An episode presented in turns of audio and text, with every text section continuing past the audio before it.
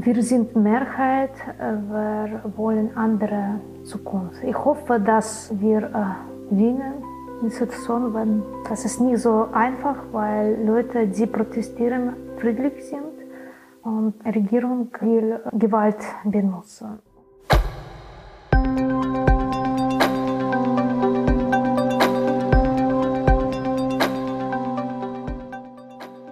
Hallo und herzlich willkommen zu einer neuen Folge von History and Politics, dem Podcast der Körber Stiftung zu Geschichte und Politik. Mein Name ist Gabriele Wojdelko und auch heute sprechen wir wieder mit einem Gast darüber, wie die Gegenwart von der Vergangenheit geprägt ist. Die aktuellen Nachrichten, die uns aus der Ukraine erreichen, sind schrecklich. Der Krieg gegen die Ukraine, der von Russland angezettelt wurde, ist ein weiterer Tiefpunkt für die Selbstbestimmung der Menschen im postsowjetischen Raum. Belarus spielt bei der Unterstützung Russlands in diesem Krieg eine sehr wichtige Rolle. Im Sommer 2020 umrundeten Bilder einer sehr starken Bürgerbewegung in Belarus die Welt.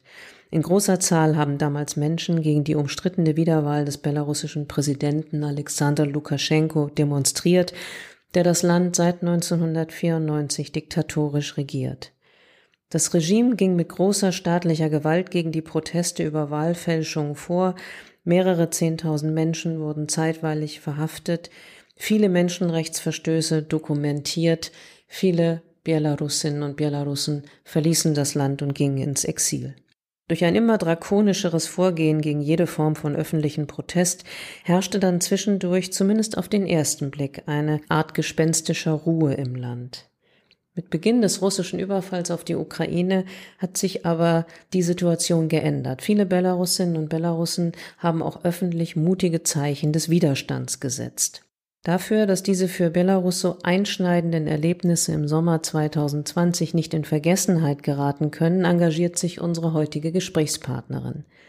Die belarussische Historikerin Irina Kastaljan arbeitet am Aufbau eines wissenschaftlichen Oral History Archivs, in dem Interviews mit belarussischen Aktivistinnen und Aktivisten über die Proteste in Belarus im Sommer 2020 für die Zukunft archiviert und aufbereitet werden.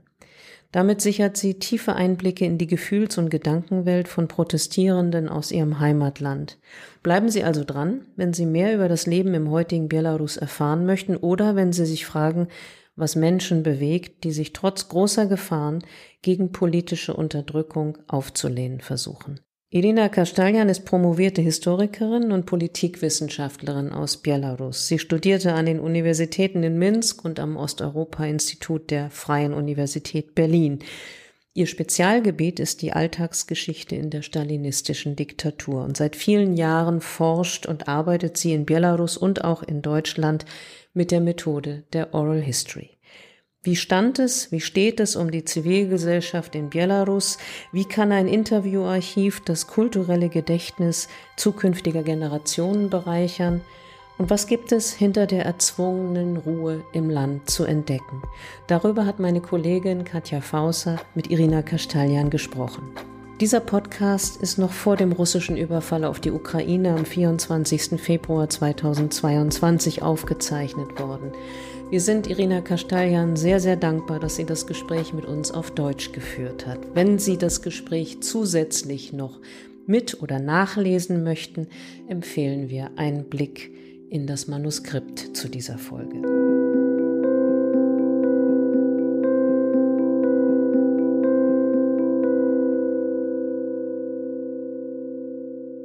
Frau Kastaljan, seit Dezember 2021 sind Sie mit einem Forschungsstipendium an der Universität in Bremen. Dort arbeiten Sie am Aufbau eines Oral History Archivs, einer Sammlung von Interviews, die Sie mit Menschen aus Belarus führen, die sich an den Protesten gegen Lukaschenko beteiligt haben. Wie entstand die Idee für Ihr Projekt?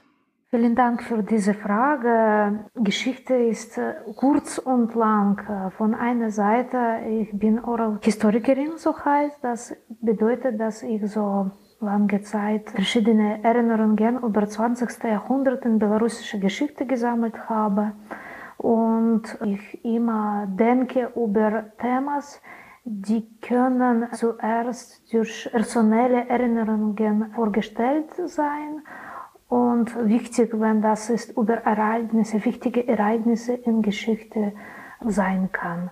Und darum diese Ereignisse in 2020, welche sind sehr, sehr wichtig für belarussische Geschichte, eine neue Phase von unserer Geschichte, das auch Aufmerksamkeit, meine Aufmerksamkeit und meine Kollegin auch genommen, dass wir verstehen, dass diese Gedächtnis soll gespeichert sein. Und wir werden auf jeden Fall gleich auch noch äh, etwas tiefer einsteigen in die äh, Erfahrungen und all das, was Sie aus diesen Interviews erfahren haben. Aber können Sie am Anfang einmal für Menschen, die vielleicht keine Experten für Belarus sind, kurz erklären, worum es bei den großen Protesten im August 2020 ging? Wir ähm, schon haben unser unabhängiger Staat seit 1991 aber seit 94 haben wir Lukaschenka als Leiter. So jetzt äh, ist äh, nicht äh, genehmigt durch äh, Gesellschaft, aber hat Macht. So schon ungefähr 28 Jahre. Er bewegt sich oder verhält sich wie ein Diktator und er ist eine Person, der früher sehr unterstützt war durch Generationen, die wollten zurück in die Sowjetische Union. Aber mit Zeit viele Leute in Gesellschaft äh, verstanden, dass sie wollen andere Zukunft und auch haben Europa gesehen, viele gereist und Leute zum 2020 waren einfach müde von dieser Regierung, die kann nichts vorschlagen und das provoziert durch kleine Kriege, aber ich denke, das war einfach so Zeit, während unsere Gesellschaft sehr erneut von Anfang 90er äh, Jahre Mehrheit von Gesellschaft sind andere Leute, die wollen in andere Belarus leben. Und darum das war eine Ursache von Protesten, die waren äh, verbindet mit Zeit von präsidentischen Wahlen. Sie waren im August 2020. Ja. Ihre Protagonisten beschreiben zum Beispiel ihre Motivation für die Beteiligung an Protesten. Sie reflektieren über Erfolge oder auch Scheitern.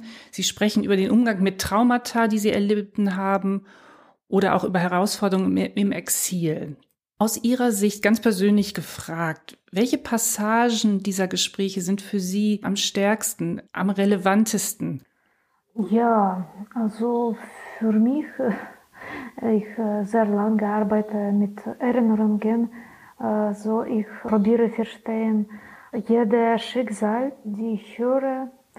Und darum ist wichtig, das Interview ist nicht weniger als zwei Stunden lang und äh, was für mich war wichtig, ja, zu verstehen, wie schwer Trauma war bei diesen Leuten. Und ich verstehe, dass alle sind traumatisiert. So, wir sollen sagen, dass wenn Leute flüchten, dass es in jedem Fall ist ein Beispiel von Repressionen und das ist ein Beispiel als Gewalt, ja. Und meine Protagonisten hatten verschiedene Strategien. Auch eine Person sagte, dass sie jetzt lebt, äh, wie es kommt, so heißt. Und ich erinnere mich als sehr, sehr schwer für mich über eine Person, der war im Gefängnis am Anfang August, wo er war geschlagen und wie er erzählt, ja, und verstehst, dass er hat für ihn selbst gefunden einen Weg zu überleben in Rationalität, aber gleichzeitig du fühlst, wie schrecklich das war, wie schmerzend das war und wie schwer vorzustellen, dass es im 21. Jahrhundert kann so passieren.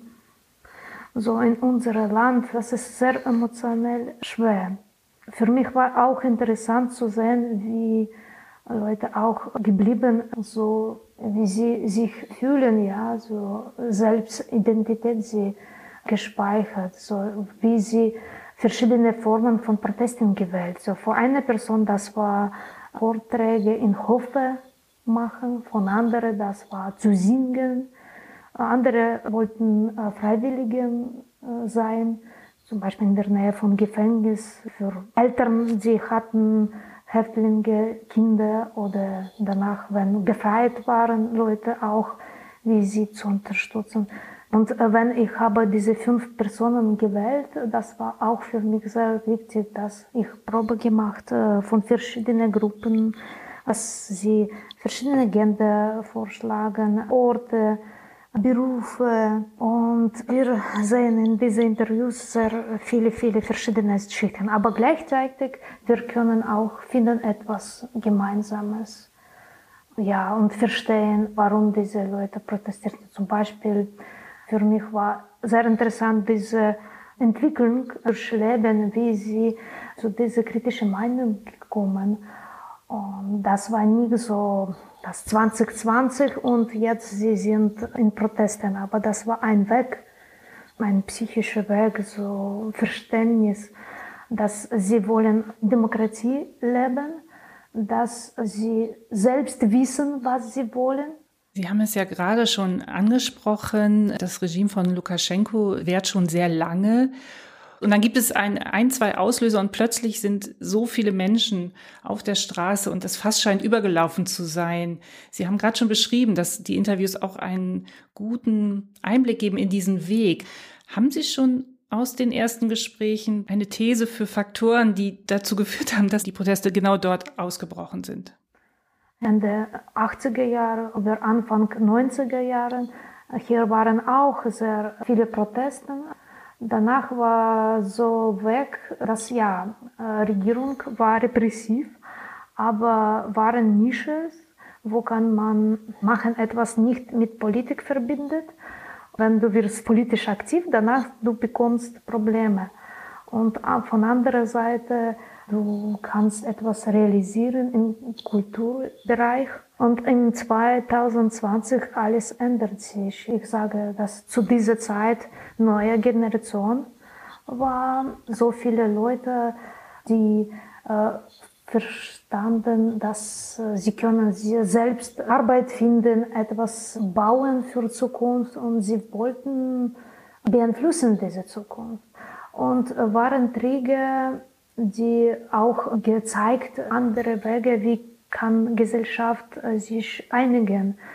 Also das war Covid-Situation am Frühling 2020, denn wir haben gesehen, dass Regierung nicht so hilft, äh, Leute, die krank sind, auch Ärzte, die äh, über äh, kranke Leute gekümmert Danach wir auch haben gesehen, viele neue Strategien waren entwickelt. Zum Beispiel wir haben gesehen Frauen am Straßen, auch viele Kreativität. Und das war überraschend für alle, ja. Als für mich, das war auch äh, so Fall, äh, wenn ich äh, lange verbindet mit Protesten, ja. Und ich habe gesehen viele Demonstrationen, aber 2020, das war etwas überraschend in jedem Fall. Und wir haben gesehen, dass wie Geburt von unserer Nation oder Gesellschaft, dass wir können uns einigen, wenn wir schätzen eine andere Verbindung mit etwas Offizielles, ja. Und das war so Fall, ja. Auch als Trigger war diese Gewaltsituation nach dem 9. August, wenn Leute waren am Straßen und benutzen spezielle Granaten und andere Sachen. Auch einige Leute dort waren, viele Verletzte waren, viele Leute festgenommen waren und das war ein Schock für Gesellschaft. Und danach war erster Protest und niemand wusste, wie viele kommen und überraschend so viele Leute waren. Wir sind Mehrheit, wir wollen andere Zukunft. Ich hoffe, dass wir äh, gewinnen in Situation, wenn das ist nicht so einfach, weil Leute, die protestieren, friedlich sind und Regierung will Gewalt benutzen. Natürlich, wir haben jetzt sehr lange Prozess, wir wissen nicht, wie viele Jahre und wie viele noch Verletzte werden, aber in jedem Fall dieser Moment, wenn viele Leute waren, aber nicht aggressiv, das war unser Sieg. Und ich würde noch mal einmal auf die Methode, die Sie ja gewählt haben und Ihr Projekt, ein Oral History Archiv aufzubauen, zu sprechen kommen. Denn damit schaffen Sie ja für auch zukünftige Historikerinnen und Historiker einschlägige Quellen über diese Proteste. Neben der Emotionalität und den Gefühlen, den Reflexionen der Menschen, ihre Sichtweisen, enthalten Ihre Interviews ja auch sehr viel, sehr detaillierte Informationen. Also zum Beispiel zur Frage, wie genau denn die Wahlen manipuliert wurden oder wie die Proteste organisiert wurden oder welche Reaktionen es an, in, auf welchen Plätzen der Staats- und der Sicherheitsbehörden gegeben hat. Ich frage mich, verlieren diese Informationen vielleicht an Wert für zukünftige Historikerinnen und Historiker, weil sie die ja anonym archivieren werden? Wenn wir sagen über Verantwortung von Schuldigen, natürlich in dieser Situation soll man zu Gericht Beweis machen, ja, und das soll spezifische, ja, Information gegeben, das wird nicht anonymes. Wir sind nicht in dieser Situation, dass wir sollen prüfen. Und unsere Entscheidung über Anonymität äh, war wegen jetziger Situation, dass wir wollen, dass niemand wird Probleme haben, auch wenn unsere Leute sind im Ausland von Belarus, ja. Aber gleichzeitig haben sie Verwandte, die können Probleme haben in Zukunft, wenn ich hoffe, wird eine bessere Situation, vielleicht Sie sagen, dass keine Anonymität ist notwendig.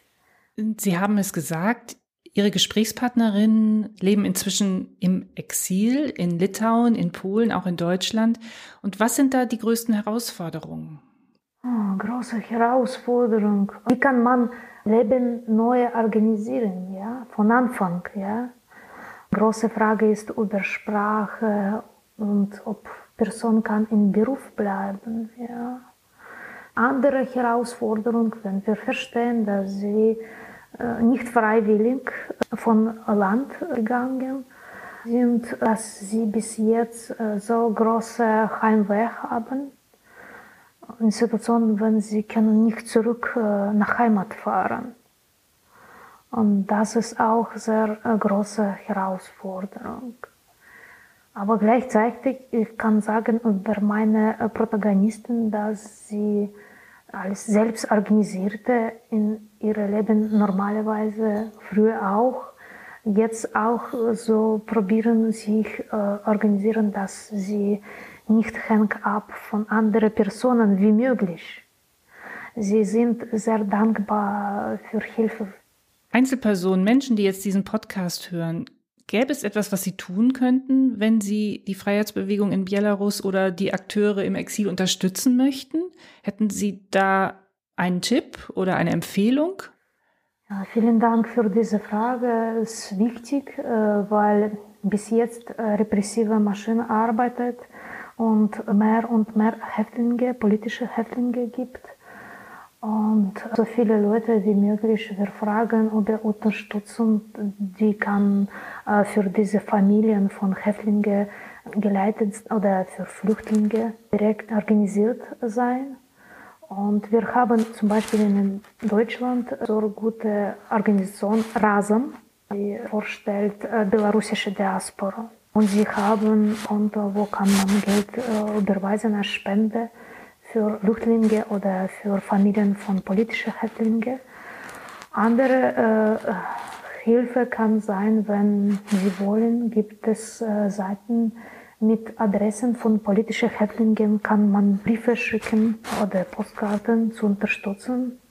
Und auch ich empfehle sehen Nachrichten in große Städte. Belarussische Diaspora organisiert verschiedene Veranstaltungen und kann man hier teilnehmen. Ja, vielen Dank. Wir werden ein paar Links auch im Internet dazu veröffentlichen. Ich fand bei der Lektüre einiger der Interviews, ich hatte beim Lesen das Gefühl, sehr eindrücklich zu verstehen, wie zynisch das Regime sozusagen diesen Preis der Freiheit ermittelt hat. Denn mehrere Interviewpartnerinnen von Ihnen haben berichtet, dass Sie und viele andere die Gefahr einer zehntägigen oder kurzen Haft durchaus auf sich genommen haben und auch von Gewaltausübung. Als das Regime aber dann begann, Protestierer als Extremisten oder auch Putschisten zu verurteilen und lange Haftstrafen drohten, da hatte ich so das Gefühl, gut, ähm, das ist ein Preis, der ist deutlich hoch gesetzt worden vom Regime und Viele haben auch gesagt, danach konnten sie nicht mehr sich dem aussetzen, so direkt. Deshalb noch einmal Ihre Einschätzung, die Protestbewegung, ist sie am Ende im Moment? Weil es ist ja doch deutlich ruhiger geworden, zumindest wenn man vom Ausland schaut. Ah, ja, wenn von Ausland äh, schaut, ja, vielleicht nicht viel zu sehen. Auch Frage, was informiert, worüber informieren äh, Massmedien? Ich verstehe, das ist zuerst über Bild und auch über äh, Dinge, die können Europäische Union beeinflussen. Zum Beispiel letztes Jahr, das war mehr über Migrantenkrise oder über Flugzeug mit Protasevich. Zum Beispiel auch, wir sehen jetzt, dass äh, viele russische Soldaten sind in Belarus, aber mehr äh, Aufmerksamkeit nicht, das ist wie Besatzung von Belarus ist, aber mehr, was wird für Ukraine. Ich jeden Tag lese so viele Nachrichten. Schade, dass viele schlechte, schlimme Nachrichten über belarussische Situation. Auch mit Beispielen, dass Leute probieren, protestieren, aber das ist nicht so einfach, wie haben Sie gesagt. Preis ist sehr hoch. Darum Wege, wie sie protestieren, sind andere als früher waren. Ja, nicht so große Demonstrationen, weil wir verstehen, dass sie haben Waffen und toten Leute oder etwas anderes machen. Wir sagen, wir sehen nicht Proteste, aber diese Proteste können nicht von Herzen von Leuten weggeschmeißen, ja. Danke, dass Sie uns da nochmal drauf aufmerksam machen.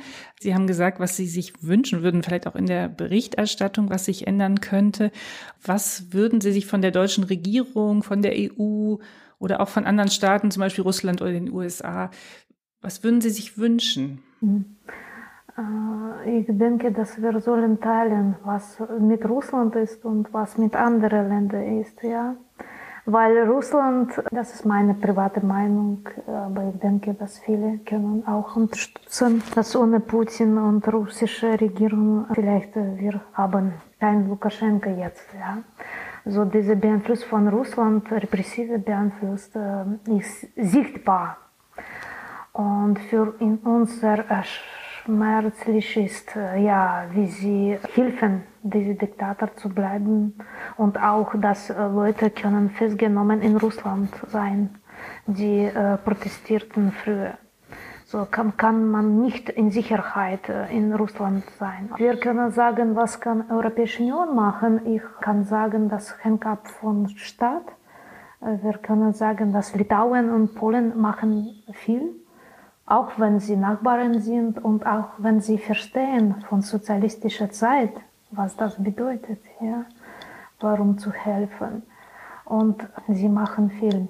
Aber wenn ich sage über Deutschland, äh, was Probleme ist, dass bis jetzt nicht so anerkannt, dass Leute brauchen Flüchtlingsstatus, wenn sie aus Belarus kommen.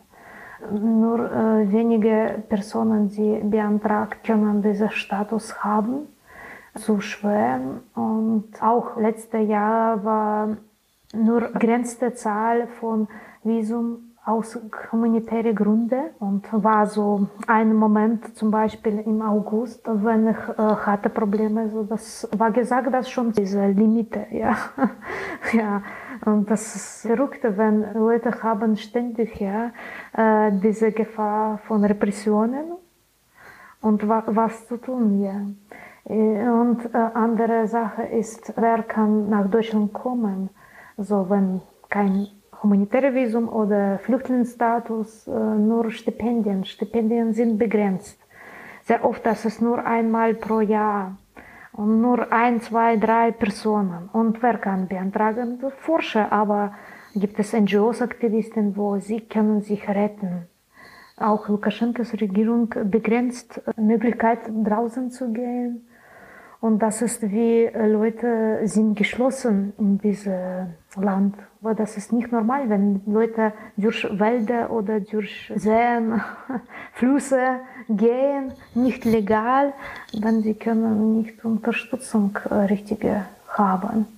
Sie sind gerade am Anfang, habe ich verstanden, dieses Projekts. Wie geht es weiter? Kennen Sie schon die nächsten Schritte? Diese Interview so wie viel möglich äh, professionell, methodisch ist wichtig weil in Zukunft da sind Quellen für verschiedene Forscher und Interessierte.